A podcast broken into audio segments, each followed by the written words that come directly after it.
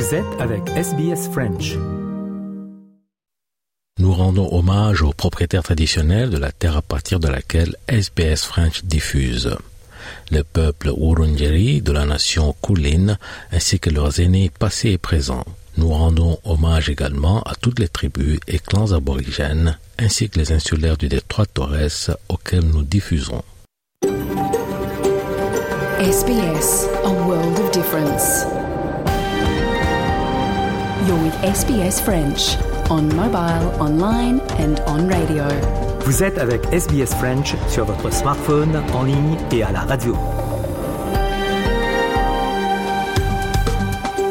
Madame, euh, monsieur, bonjour, bienvenue au programme euh, en live de ce jeudi 19 octobre.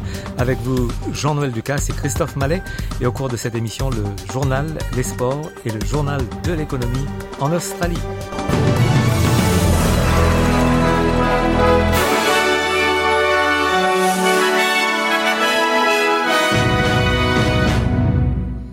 Le président égyptien a accepté d'ouvrir le poste frontière de Gaza pour permettre le passage de 20 camions transportant des fournitures d'aide humanitaire.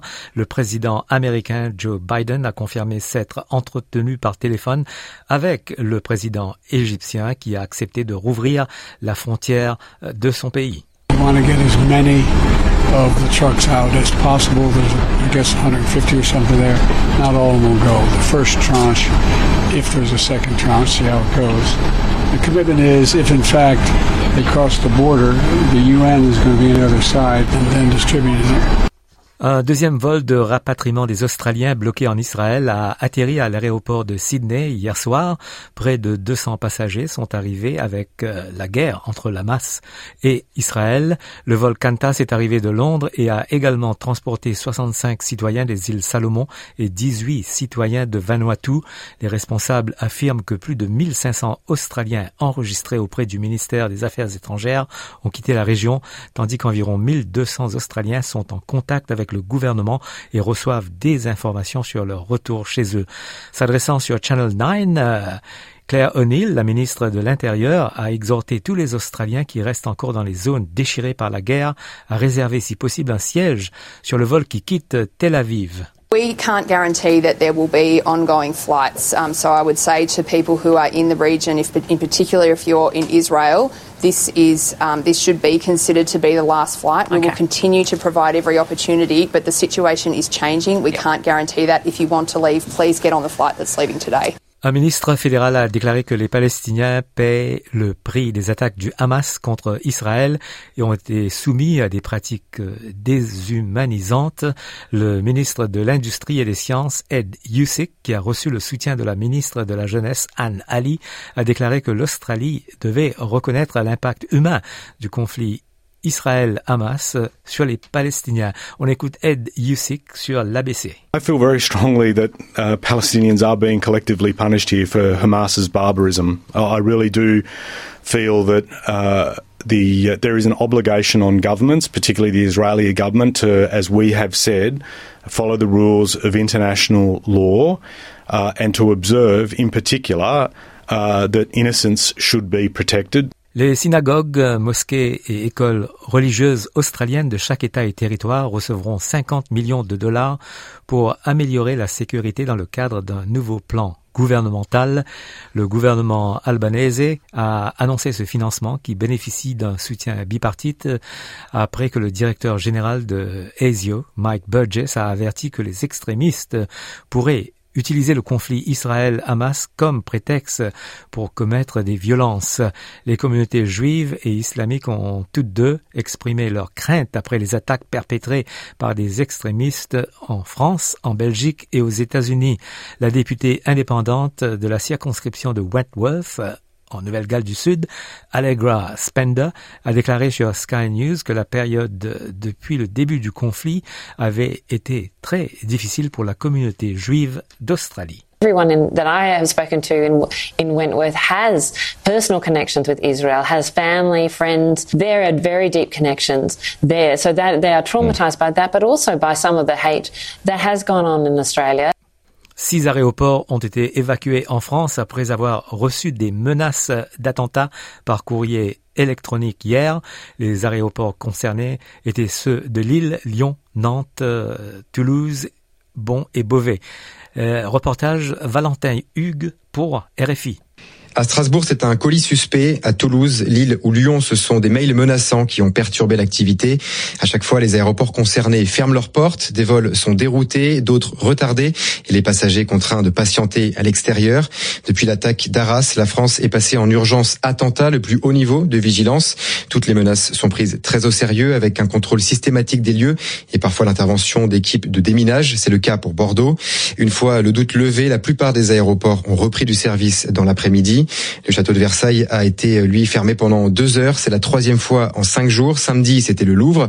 Évoquant les près de 170 alertes à la bombe qui ont concerné des établissements scolaires depuis début septembre, le ministre de l'Éducation avait rappelé lundi qu'à chaque menace, il y a signalement à la justice et que les fausses informations sont sévèrement punies. En Australie, à nouveau, le gouvernement albanais présentera aujourd'hui au Parlement de nouvelles lois qui permettront aux familles d'avoir accès à 26 semaines de congé parental d'ici 2026, les familles ont déjà accès à 20 semaines de congés payés, mais en vertu des changements, ce montant va augmenter de deux semaines chaque année à partir de juillet de 2024 jusqu'à ce que le taux de 26 semaines soit atteint en 2026. La sénatrice des Premières Nations Yana Stewart a déclaré que le référendum a encouragé le racisme anti-autochtone qui existe déjà dans la société australienne. Madame Stewart a déclaré que les communautés autochtones de tout le pays étaient en deuil après que les Australiens aient voté contre l'inscription d'une voix autochtone au Parlement. On l'écoute sur ABC Radio. To not talk about racism would be to deny lots of First Nations people's experience through the referendum campaign. I think that that is was absolutely a feature of the campaign for lots of Aboriginal and Torres Strait people, and from you know my own personal experience, certainly. But that's not to say that every person who wrote no on the ballot paper is racist. I think lots of people went into the ballot box with fear instead of fact, and I think that's an incredibly sad outcome for the referendum. Voilà fin du journal de ce jeudi 19 octobre.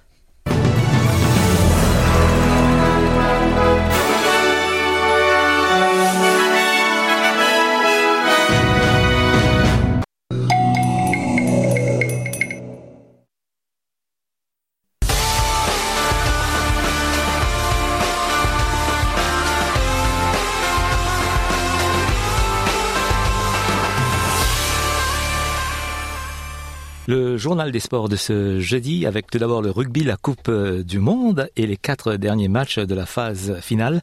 Les demi-finales se dérouleront demain, 20 octobre, et samedi 21 octobre au Stade de France. Demain, vendredi donc, euh, la Nouvelle-Zélande jouera contre l'Argentine et samedi, l'Angleterre jouera contre l'Afrique du Sud. La Coupe intercontinentale a démarré à Paris hier et on parle de rugby en fauteuil. Cette compétition va durer jusqu'au 21 octobre la finale aura lieu le 22 octobre à l'Accor Arena, comme nous l'explique Cédric De Oliveira pour RFI. Des fauteuils qui s'entrechoquent avec force, peu de temps mort sur les 4 fois 8 minutes de jeu. Le rugby fauteuil exige aussi sens du contact et grosse capacité physique, même s'il n'est qu'un lointain cousin de la version pour valide. Pratiqué avec un ballon bien rond, cette synthèse de plusieurs sports collectifs a tout pour impressionner Riyad Salem, le doyen de l'équipe de France. C'est assez euh, percutant, euh, l'intensité, la vitesse, puis il y a des joueurs qui se renversent. Euh, donc voilà, il y a quand même ce côté un peu rugby où on fait un plaquage, nous, à notre façon. C'est assez spectaculaire parce que c'est vrai qu'on peut voir des matchs basculer euh, pendant quelques minutes. Chaque match, c'est une, une petite finale. Double champion d'Europe en titre, les tricolores ont pourtant calé d'entrée de jeu face aux États-Unis, numéro 1 mondiaux, vainqueur 53 à 51. L'enthousiasme débordant de centaines d'écoliers n'y a rien changé, mais le capitaine des Bleus, Jonathan Hiverna, a apprécié. D'avoir autant de monde euh, qui viennent découvrir cette discipline, c'est juste euh, incroyable et c'est un des parasports les plus peut-être spectaculaires dans l'engagement. Donc euh, je serais ravi et je pense qu'ils seront très curieux et à vouloir revenir en tout cas dans les prochains jours et finalement dans l'ambition des futurs Jeux de Paris 2024. En attendant, les Français n'ont déjà plus le droit à l'erreur. Ils doivent impérativement battre leurs prochains adversaires, la Nouvelle-Zélande et le Japon, pour atteindre les demi-finales d'une compétition véritable rampe de lancement vers les Jeux paralympiques à domicile. On passe au foot, la Ligue des champions des dames avec le Paris FC qui a battu Wolfsburg 2 à 0. On écoute Marion Casanov et Victor Messistrano pour RFI. Et c'est la première fois que le club, sous son nom actuel, verra les phases de groupe de la compétition. Oui, Paris est une fête, pas seulement pour les soirées européennes du PSG. Le PFC s'invite à la table des grandes. Après avoir écarté Arsenal au tour précédent, les Parisiennes, dans le sillage de leurs quatre succès de rang en championnat, récidivent avec la même recette, beaucoup de jeux et très peu de complexes. Trois buts partout à l'aller la semaine dernière, 2 à 0 ce soir en terre allemande grâce à des buts de Julie Dufour puis, puis Louise Fleury en fin de match mais aussi aux exploits de leur gardienne. La Nigériane Chiamaka Nadozi, impériale, se rachète de sa piètre performance du match aller. Elle stoppe un pénalty adverse à l'heure de jeu qui aurait permis aux Allemandes d'égaliser. Wolfsburg ne verra même pas les poules de cette compétition après l'avoir remporté deux fois et joué six finales dans les dix dernières années. Dix ans, c'est justement la date de la dernière apparition en C1 de Juvisy, devenu Paris FC après une fusion en 2017. Le club avait atteint les demi-finales. Il se donne le droit de rêver au moins aussi grand cette saison. Dans l'autre match, euh, le Paris Saint-Germain s'est imposé contre Manchester United 3 buts à 1. Chez les messieurs, match amical, euh, mardi, France-Écosse, euh, victoire des Bleus 4 buts à 1. Marion Casanov. RFI. Une minute de silence observé au stade Pierre-Mauroy de Lille avant le coup d'envoi de la rencontre euh, France-Écosse, match de football, hommage aux deux victimes de l'attentat de Bruxelles. Deux supporters suédois ont été tués lundi soir. Le match amical euh, s'est donc euh, déroulé sous une importante surveillance policière et a même débuté avec 10 minutes de retard. La France, qui s'est qualifiée déjà pour l'Euro, jouait sans pression, sans enjeu ce mardi et a remporté la rencontre 4-1 face à l'équipe avec un but de Kylian Mbappé sur penalty, un autre de Kingsley Coman et puis un doublé de la tête, s'il vous plaît, de Benjamin Pavard, le défenseur qui était à son aise sur la pelouse du stade Pierre-Mauroy. Je me suis euh, très bien senti. Euh, en même temps, il y a une très très bonne ambiance. C'est vrai que ce match-là, euh, je sentais que je pouvais marquer. Il y a quelqu'un qui m'a dit tu vas marquer et il a eu raison. J'ai mis un doublé, donc très content. Après, j'avais pas de pression. C'est plutôt les journalistes qui veulent me mettre la pression, mais moi j'étais sûr de moi. Depuis que que je suis à l'Inter de Milan, j'enchaîne les, bonnes performances. À ce poste-là, je me sens hyper bien et je pense que ça s'est ressenti défensivement et aussi offensivement voilà, j'ai senti les coups, mais euh, c'est vrai que je me sens très bien dans cette position-là, donc je suis super content. Le défenseur de l'équipe de France, Benjamin Pavard, sur TF1, qui était donc l'auteur d'un doublé euh, face euh, à ce match amical contre l'Écosse. L'Euro 2024 de foot et les qualifications se sont poursuivies mardi avec l'Angleterre qui a battu l'Italie 3 buts à 1. Et puis en ce qui concerne les qualifications pour euh, l'Euro Espoir, eh bien dans le groupe H, la quatrième journée marquée par cette victoire écrasante de France Espoir contre Chypre Espoir 9-0. Sarah Loubacouche Les espoirs français, eux, ont aussi assuré le spectacle à Grenoble lors de la troisième journée des éliminatoires de l'Euro 2025. Les Bleuets n'ont fait qu'une bouchée des faibles chypriotes 9 à 0, avec notamment trois doublés de Ryan Cherki, Arnaud Kalimwendo et Matistel. C'est tout simplement le plus gros carton de l'histoire de cette sélection. Mais malgré cela, leur perfectionniste sélectionneur Thierry Henry avait tout de même des choses à redire.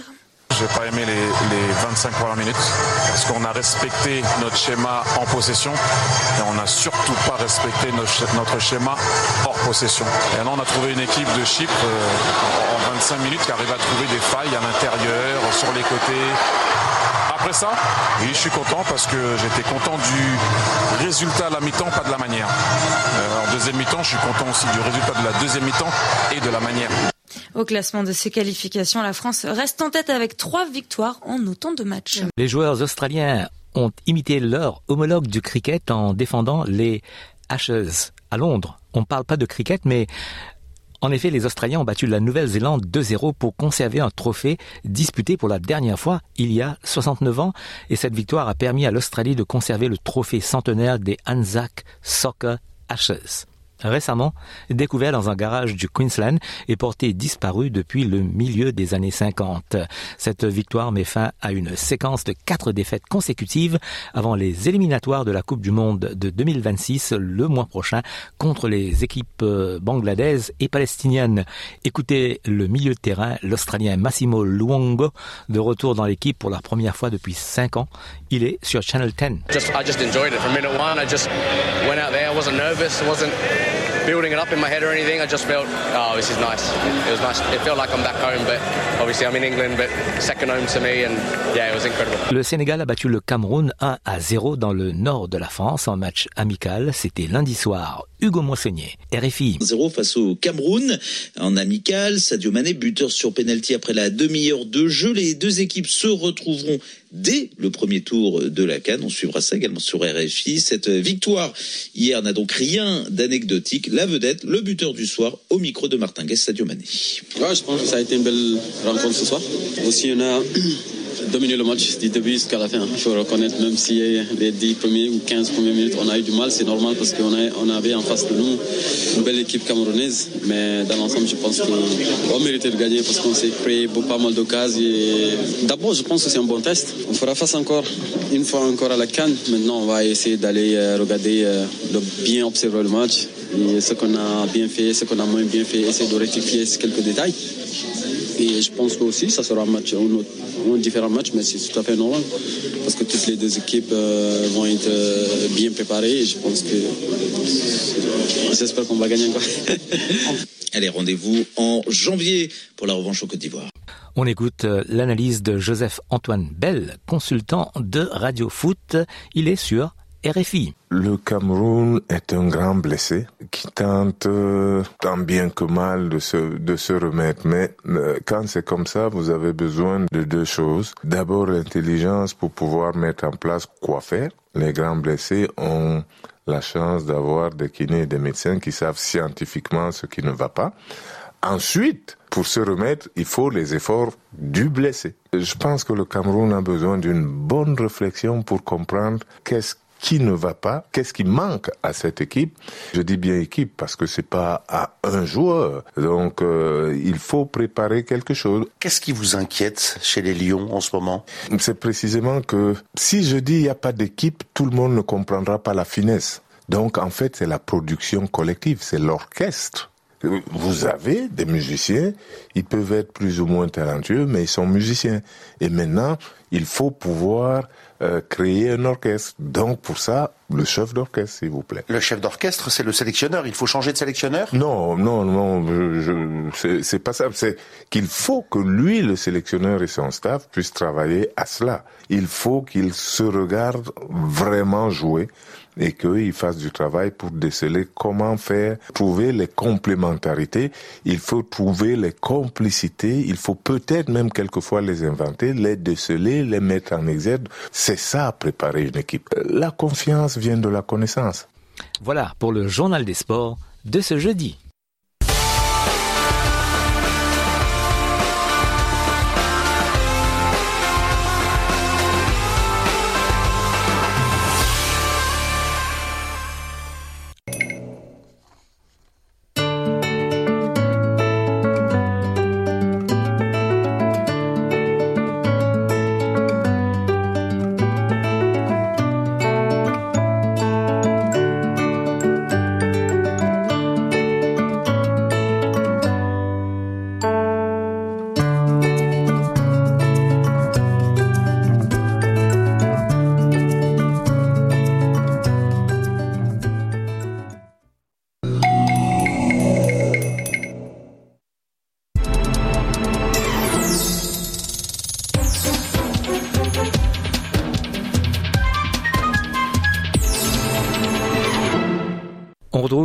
Nicolas Perpich pour l'analyse de l'économie australienne.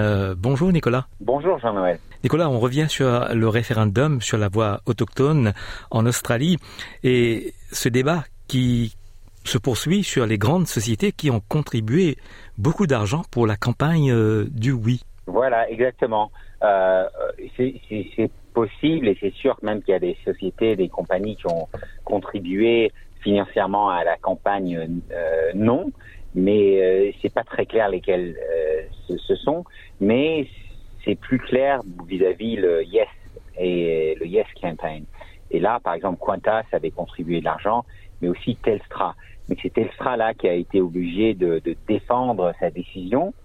Euh, il y a le, le, président du conseil d'administration de Telstra qui s'appelle John Mallon, et lui, il a dit que en fait, c'était dans l'intérêt de la, de la compagnie et de, dans l'intérêt des actionnaires, parce que il, nous a dit, euh, M. Mallon, que Telstra a donné un million de dollars au Yes Campaign, donc vraiment beaucoup d'argent, et que c'était pas une décision qui a été prise à cause de ses points de vue euh, personnels à lui ou de d'autres membres euh, du conseil d'administration. Plutôt, euh, il disait qu'il y ils ont des, des opinions euh, différentes parmi eux, euh, mais ils étaient d'accord que soutenir euh, cette partie-là du référendum, c'était dans, dans l'intérêt de la compagnie et, donc des, des actionnaires. et donc, bon, mal, malgré tout ça, bien sûr, le Yes Campaign a, a, a perdu. Euh, et donc, Telstra continue. Pour eux, il y a, ça change pas énormément de choses. Ils disent que la compagnie euh, avance très bien et, et, de, est en train d'être transformée. Euh, il, a donné un peu un compte des, des finances de Telstra pendant ce meeting du, de, des actionnaires et il a expliqué que il y a de plus en plus de clients pour Telstra parce qu'ils ont changé beaucoup de choses.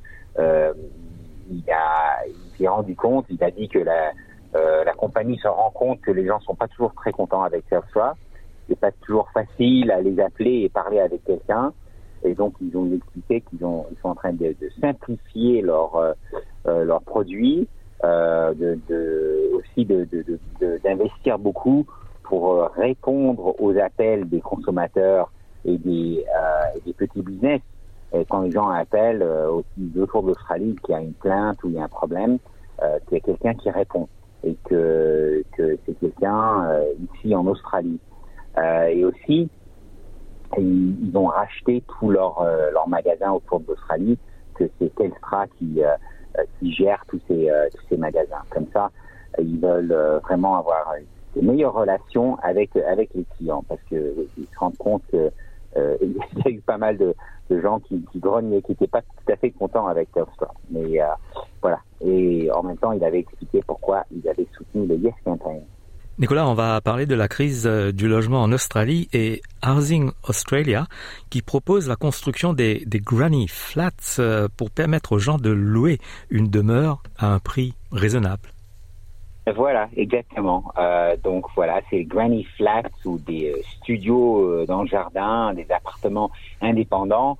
On peut les appeler ce que ce qu'on veut, mais généralement c'est un petit appartement qui est construit dans le jardin, peut-être à un étage ou deux étages, euh, 30 mètres carrés, quelque chose comme ça. Euh, D'habitude, il y a de la place pour une ou deux personnes, une petite cuisine, une petite salle de bain, voilà. Et euh, c'est assez populaire. Et là, il y a une, une, analyse qui a trouvé que juste dans les trois plus grandes villes de l'Australie, Melbourne, Sydney et Brisbane, il y, aurait euh, de la place euh, pour facilement construire 650 000 granny flats ou euh, appartements indépendants. C'est-à-dire qu'il y a des maisons qui existent déjà ou dans leur jardin, ça serait euh, possible de le faire sans trop de problèmes euh, de planification ou euh, avec les règles du gouvernement ça serait assez possible de le faire et avec pas trop pas trop cher non plus. Donc ils pensent que ça pourrait aider la pression sur voilà le, manque de logements euh, des logements de location assez extrêmes ici en Australie où ça peut être extrêmement difficile de, trouver quelque chose à louer, simplement parce qu'il n'y en a pas assez. Euh, s'il y en a, ben, ça coûte très très cher. Et donc ça, c'était une analyse par euh, le groupe Arkistar et Blackfour et le Core Logic. Et ils disent qu'il y a un potentiel énorme. Et ça, c'était juste les, les, trois plus grandes villes. Ils pensent qu'autour du pays, il y, a, il y a de la place pour au moins un million des, euh, granny flats. Donc, euh, ça serait énorme parce que euh, c'est estimé qu'il y aura un manque de, de à peu près 106 000 euh, maisons ou appartements dans les cinq années à, venir. Et ça, c'est malgré que le gouvernement fédéral a, promis de, créer euh, 1,2 euh, maisons ou appartements dans, dans les cinq années à venir aussi.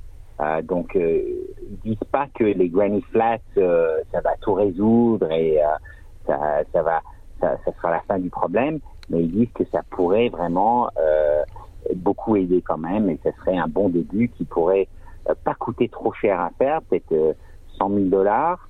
Et puis en plus, pour pour le propriétaire de cette maison, ça rajoute de la valeur à leur propriété. Donc ça peut leur coûter peut-être 100 000 à construire, mais ça rajoute plus euh, à leur maison. Ça rajoute, peut-être euh, 160 000. Donc euh, euh, voilà, ça c'est l'idée. Mais bon, en même temps, c'est vrai qu'il faut trouver les 100 000 dollars euh, pour construire euh, le granny flat, le granny flat euh, aussi. Donc c'est pas peut-être pas si simple que ça, mais c'est une, une idée intéressante de toutes les façons. Merci Nicolas pour cette euh, analyse. À bientôt. Merci beaucoup, à bientôt.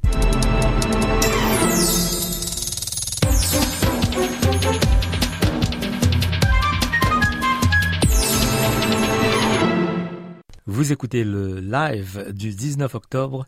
Il est 13h34 minutes.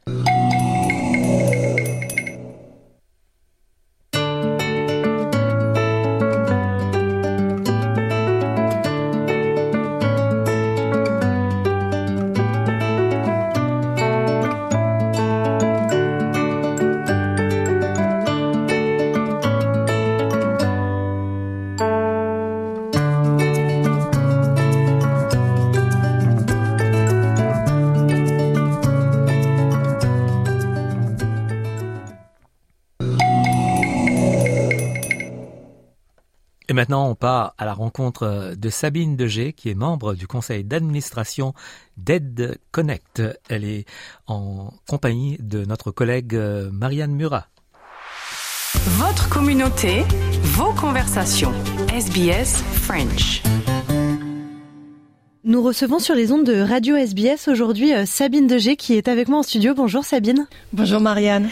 Vous êtes euh, membre du conseil d'administration de Head Connect, euh, une entreprise à but non lucratif qui met en lien des écoles avec des bénévoles. Est-ce que vous pouvez un petit peu nous parler de cette entreprise? EdConnect est basé à la fois en Western Australia et dans le Victoria. Et son objectif, effectivement, c'est de mettre en relation des écoles euh, qui ont des enfants, des jeunes en difficulté, soit scolaires, soit euh, quelquefois aussi euh, avec des bénévoles qui euh, soit aident en termes de tutorat, en anglais ou en maths, soit en, en termes de, de soutien émotionnel en fait, euh, d'avoir quelqu'un qui, qui est là et sur lequel on peut compter. Pour les auditeurs les auditrices qui souhaiteraient euh, en savoir un petit peu plus sur euh, EdConnect et s'ils souhaitent envisager du bénévolat, euh, je donne le nom du site internet hein, qui est edconnectaustralia.org.au et vous aurez une section volunteers, donc vous pouvez vous renseigner. Sachez que c'est un engagement tout de même puisqu'on demande au moins une heure par semaine euh, sur un semestre, voire une année, puisque c'est la continuité et euh, je dirais la relation qui est bâtie entre un élève et un tuteur euh, qui qui est à l'origine du succès d'EdConnect et de ses bénéfices. Et EdConnect dont vous venez de nous parler fait partie des organisations qui sont soutenues par la Fondation Tanara. Tanara est une fondation essentiellement euh, financée par euh, Myriam euh, et John Wiley et dont l'objectif est d'aider des sociétés à but non lucratif en leur fournissant une aide euh, non pas financière mais en termes de compétences. Et en fait, les personnes qui travaillent dans une entreprise qui s'appelle Tanara Capital, qui est dirigée par euh, John Wiley, eh bien, s'engagent euh, chaque année à aider une de ces organisations euh, à but non lucratif. Alors, ça va être un soutien en termes de, on va modéliser comment vous pouvez devenir plus profitable ou en tout cas arrêter de faire des pertes, comment mieux aborder votre démarche euh, commerciale, comment être plus professionnel euh, dans votre gouvernance d'entreprise. Voilà, un certain nombre de, compétences qu'une petite organisation euh, à but non lucratif n'aura pas nécessairement parmi ses employés. Et en Australie, le secteur qui recrute, le, mot est mal choisi, mais le secteur qui a le plus de bénévoles, c'est euh, tout ce qui est le nettoyage de l'Australie, le nettoyage des plages, euh, etc. Une entreprise comme EdConnect, euh, elle a du mal à trouver des bénévoles ou pas du tout? Alors, en temps normal, je dirais que EdConnect n'a pas de difficulté à trouver des bénévoles, sauf que depuis Covid, en fait, l'ensemble des entreprises ou des organisations qui s'appuient sur le bénévolat ont souffert puisque euh, des personnes se sont retirées du bénévolat pour des raisons soit de santé, euh, soit de philosophie. Euh, donc aujourd'hui, tout le monde est un petit peu sur la pente. comment allons-nous reconstruire notre vivier de bénévoles? Parce qu'il y a le Covid, mais on imagine aussi peut-être avec euh, la crise du niveau du coût de la vie, c'est peut-être plus compliqué pour certaines personnes de faire des activités non rémunérées, puisque le bénévolat, par définition, euh, on ne touche pas de salaire. Effectivement, il y a cet aspect-là, même si au niveau d'EdConnect en particulier, euh, ce sont surtout des bénévoles qui sont déjà soit en phase de retraite, pré-retraite ou retraités. On a les, deux tiers des bénévoles ont plus de 56 ans et on va dire un bon 50% à plus de 65 ans. L'objectif euh, au niveau d'EdConnect, c'est aussi d'avoir un aspect intergénérationnel, donc euh, de fournir des tuteurs qui ont une expérience de vie et qui vont pouvoir euh, apporter cette expérience aux jeunes élèves. Si on s'intéresse de plus près euh, à vous, Sabine, Sabine Degé, euh, EdConnect, c'est votre activité principale, mais vous avez également une entreprise à vous, Babel Books, que vous avez euh, créée, et l'objectif, c'est de donner une seconde vie aux livres déjà utilisés, c'est bien ça? Exactement. c'est de redonner une seconde vie aux livres en français, en anglais et en espagnol. Donc Babel Books travaille sur la base de donations et je les remets en ligne à petit prix. Ça permet euh, notamment à la communauté francophone qui ne se trouve pas à proximité de librairies hein, francophones ou pour qui euh, l'achat de livres, soit en Australie, soit de payer l'expédition en France, est, relativement coûteuse. Donc euh, c'est un aspect intéressant. Et puis il y a aussi l'aspect écologique parce que fabriquer un livre neuf, c'est à peu près 150 litres d'eau. Euh, et puis on ne va pas compter euh, les arbres et puis euh, tout ce qui est fuel qu'il est nécessaire pour produire un livre ou le transporter. Donc il y a l'aspect culturel, il y a l'aspect écologique, mais ce qui est très bien aussi, c'est que vous reversez une partie des fonds de la revente de livres pour les personnes aborigènes, c'est bien ça? Je crois en la lecture, je crois en la culture, la puissance et l'importance de la langue dans le maintien d'une culture. Donc 10% des ventes sont reversées à un éditeur qui euh, est à Broome euh, et qui est spécialisé dans la production de livres qui euh, répètent ou qui mettent par écrit l'histoire aborigène ou également dans des langues aborigènes. Donc c'est vraiment le soutien de cette culture et de cette langue que je m'efforce par cette donation. Vous qui baigné bien évidemment dans la communauté française étant euh, francophone euh, vous-même. Votre mari également, je crois, vous avez décidé de revenir ensemble en Australie pour euh, faire votre vie ici. Est-ce que vous trouvez que la communauté française s'intéresse justement à cette culture aborigène ou au contraire c'est quand même un travail de tous les jours de lier les deux communautés ensemble? J'ai l'impression que la communauté française est plus sensible à la communauté aborigène et à l'aspect traumatisme colonial qui a été vécu que la population australienne. Je pense que la France a, eu, dans son histoire, à regarder en arrière, à se poser des questions sur euh, ses activités dans les différents territoires euh, qui ont été des colonies françaises. Et euh, je pense que les Français comprennent qu'effectivement, on, a pu faire des choses dans le passé euh, qui ont été terribles, dommageables et qui portent à conséquence encore aujourd'hui. Je crois qu'il y a encore une partie de la population australienne qui n'a pas envie de regarder de ce côté-là et d'avoir cette vision de, l'histoire de l'Australie.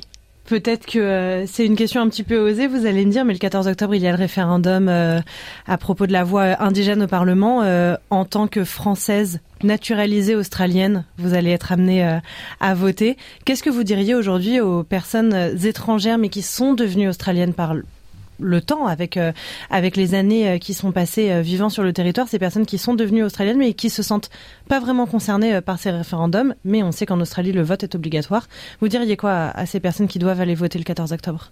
Je dirais intéressez-vous à l'histoire de l'Australie, à l'histoire aborigène en particulier.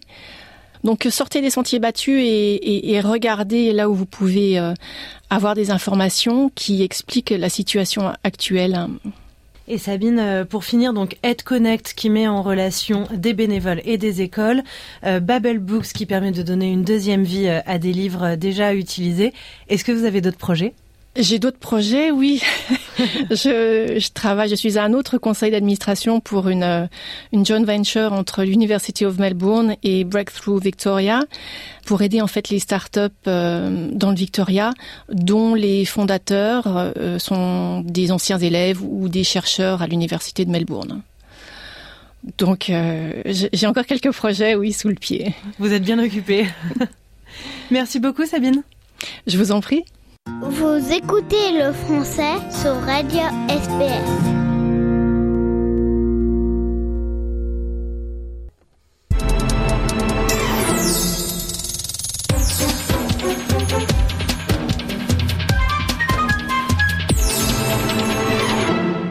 Eh bien, on a le plaisir d'avoir sur Radio SBS Grégory Brangard. Bonjour et bienvenue. Bonjour, merci à vous. Grégory, vous êtes euh, en Australie occidentale et vous travaillez comme euh, camionneur sur le site d'une mine. Il y, a, il y a un an, vous étiez en train de travailler comme comptable dans le sud de la France.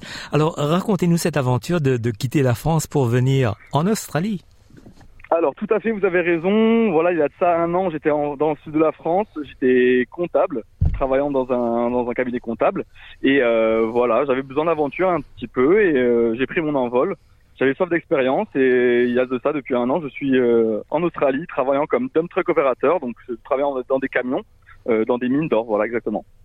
Alors quel a, quel a été le, déclic pour tenter cette ruée vers l'or? Parce que vous êtes en Australie occidentale et vous travaillez dans une mine qui exploite de l'or Exactement. Euh, comme je vous ai dit, c'est vraiment une soif d'accomplissement, d'évolution personnelle et j'avais envie de prendre un nouveau chemin tout simplement. Donc c'est pour ça, j'ai tenté ma chance je me suis dit qu'on avait une seule vie pour l'instant. Donc euh, j'ai tenté ma chance, j'ai pris mon billet d'avion et je suis parti comme ça. J'avais quelques réseaux sur place qui m'ont permis, permis d'accéder directement à, justement euh, l'industrie minière en Australie, qui a été plus facile pour moi pour m'implanter. Euh, voilà, du côté de Perth plus précisément. Mais voilà, c'était vraiment une soif d'aventure en fait que j'avais au fond de moi. Alors, votre travail, euh, vous travaillez deux semaines, comme on dit ici en Australie, fly in, fly out. Racontez-nous une journée typique. Alors voilà, on est en FIFO, fly in, fly out. Euh, en fait, ça s'appelle des rosters, donc on va travailler deux semaines, avoir une semaine de repos, retravailler deux semaines, avoir une semaine de repos. Une journée type, ça se déroule tout simplement avec un pré-start à 6 heures du matin. On se réveille, on est au camp avec les collègues de travail. On se rejoint à la crib room, c'est comme la salle en fait de réunion. Euh, voilà, comme je vous l'ai dit, environ, on va dire, vers 6 heures du matin. On part sur un premier chiffre d'environ 3 heures, 4 heures. On a un smoko, ce qu'on appelle, euh, un premier break environ vers 10h30. On retravaille sur un deuxième shift. On repart sur un autre break et tout ça en fait pendant 12 heures durant toute la journée. Voilà, avec les collègues de travail. Et donc euh, vous travaillez 14 jours sans pause, sans journée de libre. Exactement. Voilà, c'est un peu russe, mais euh, voilà, ça permet au moins de vouloir vraiment travailler quand on a envie et qu'on a les capacités physiques et mentales de pouvoir travailler pendant un bon bout de temps. Et, d'après ce que je comprends, il y a la ville de Northman qui, est à côté. Est-ce que vous avez la possibilité d'y aller? Oui, exactement. Alors nous, on travaille un peu plus euh, éloigné de la, de, la ville de Northman. On est dans le bush. On est environ à 30-40 minutes off-road, on va dire. Mais on peut très bien aller euh, se permettre d'aller faire quelques courses à la city de Northman, euh, aller au pub si on a envie de boire quelques bières avec les collègues, il n'y a aucun problème. Voilà, il suffit de s'organiser et d'en avoir envie tout simplement. Quand vous rentrez chez vous, vous êtes au nord de Perth, d'après ce que je comprends, près de l'océan? Exactement, j'habite à Inalu, à côté de Scarborough, qui est un, un endroit justement en bord, bord d'océan. Euh, c'est environ à 10 minutes de peur, je dirais, euh, en voiture, exactement. Et euh, voilà, tout à fait. Et, donc deux semaines de repos, vous faites quoi? Du surf Exactement, ça va faire. Je vais faire beaucoup de sunset. Et je vais en profiter pour rattraper le temps que j'ai perdu parce que quand je suis en mine, je suis un peu éloigné de tous les gens que je peux fréquenter en ville. Donc j'en profite pour euh, rattraper ce temps perdu avec avec mes amis que j'ai la chance d'avoir en Australie, certains d'entre eux du moins. Et euh, j'en profite aussi pour découvrir, euh, euh, vaquer à mes occupations personnelles, à toutes les passions que j'ai à côté de mon travail. Et vous avez pu découvrir un petit peu la, la, communauté française de, de Western Australia euh, Oui, oui, exactement. Comme vous le savez, il y a une très forte communauté française, que ce soit en Western Australia ou même dans toute l'Australie, hein, de par toute ouais. l'Australie. Mais euh, ce que j'essaie vraiment de faire, c'est de m'imprégner euh, de la culture australienne. Et moi, je parle français, mieux je me porte même si voilà, c'est toujours important de soutenir cette communauté française en, en, en, s'aidant un petit peu, que ce soit dans les opportunités professionnelles, euh, que ce soit des partager nos expériences de road trip et d'aventure qu'on a pu avoir en Australie. Mais j'essaie vraiment de m'imprégner de cette culture et euh, de rencontrer le maximum de nouvelles personnes dans mon entourage, quoi. Alors, euh, je reviens sur votre travail. Quel est le, le, le challenge de votre compagnie en, en essayant d'attirer la main d'œuvre Comme vous le savez, l'industrie minière, comment je pourrais dire ça, a besoin d'énormément de travailleurs mais euh, j'ai l'impression que euh, pour les candidats comme nous, qui, sont, qui sommes expatriés, on n'a pas forcément accès directement à toute euh, à tous leurs leur, leur besoins en fait de main d'œuvre. Ils ont besoin de monde, mais nous on n'arrive pas vraiment à le ressentir en tant qu'expatriés qui cherchons du travail. Donc voilà, ça marche surtout par les réseaux, ça marche surtout par les gens qui travaillent qui travaillent déjà dans les entreprises, en nous cooptant par exemple. Et euh, de cette manière-là, euh, on arrive facilement à trouver un travail en mine, qui euh, voilà, tout simplement. Et vous avez un, un visa vacances travail? C'est ça, je suis en Working Holiday pour l'instant. Exactement. Et quelles sont vos impressions de l'Australie occidentale? Mais J'ai eu la chance de faire l'autre côté de l'Australie, donc votre côté, si vous me permettez, Melbourne, oui. Sydney, Brisbane, qui ressemble un peu plus à, à l'Europe, je dirais. C'est un peu plus européanisé, qui ressemble un peu plus, un peu plus à ce que je connais en tant qu'Européen. Ouais. L'Australie, euh, Western Australia, pour moi, c'est vraiment le, la vraie Australie, quoi. On est dans, dans un vrai western pour moi. Je veux dire, euh, je travaille toute la journée dans le bush, je suis dans le sable avec des conditions extrêmes, mais ça me plaît en tout cas et, et voilà, je vois des paysages qui sont magnifiques de ce côté-là. Et donc, euh, comme on dit euh, dans le Wild West, c'est work hard, play hard. work hard, play hard, exactement, vous avez raison, c'est tout à fait ce que j'aime. Grégory, quel est le message que vous auriez pour les, les francophones, les Français qui nous écoutent et qui aimeraient peut-être venir ici en Australie et, et tenter cette aventure? Écoutez, pour ceux qui n'ont pas encore passé le pas, je leur souhaite, euh, je leur souhaite de, bah, de prendre leur chance, de prendre leur courage à deux mains et de tenter leur chance exactement. Et euh, voilà, des fois ça peut être un petit peu difficile de s'éloigner de sa famille, de ses amis, mais c'est super enrichissant et euh, on peut que être la meilleure version de nous-mêmes, j'ai envie de dire, que c'est un peu bateau, mais on peut être que la version de nous-mêmes, la meilleure version de nous-mêmes en allant à l'autre bout du monde comme ça, en essayant de se débrouiller. Et euh, pour ceux qui sont déjà sur place, bon courage et continuez ce que vous faites en tout cas. Grégory euh, Brangard, merci d'être intervenu sur les ondes de Radio SBS. On, on vous souhaite vous les prie. meilleurs vœux. Merci à vous en tout cas de m'avoir reçu. C'est très gentil.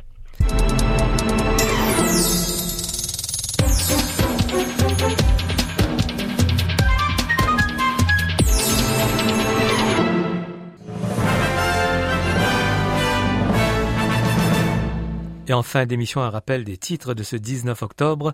L'Égypte euh, va rouvrir sa frontière avec Gaza pour permettre le passage de l'aide humanitaire. Les synagogues et mosquées australiennes recevront un financement supplémentaire pour améliorer leur sécurité.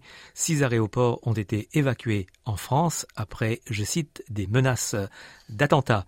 Coup d'œil météo pour ce jeudi en Australie, Perth 25 degrés, Adélaïde 30, Melbourne 26, Hobart 23, Canberra 24, Sydney 23, Brisbane 26, Darwin 35 et à Alice Springs maximal de 34 degrés.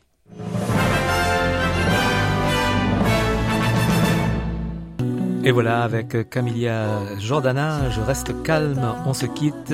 Merci d'avoir été avec nous pour ce live du 19 octobre. Prochain rendez-vous le week-end prochain, samedi et dimanche à 13h. Bonne fin d'après-midi, belle journée, à bientôt.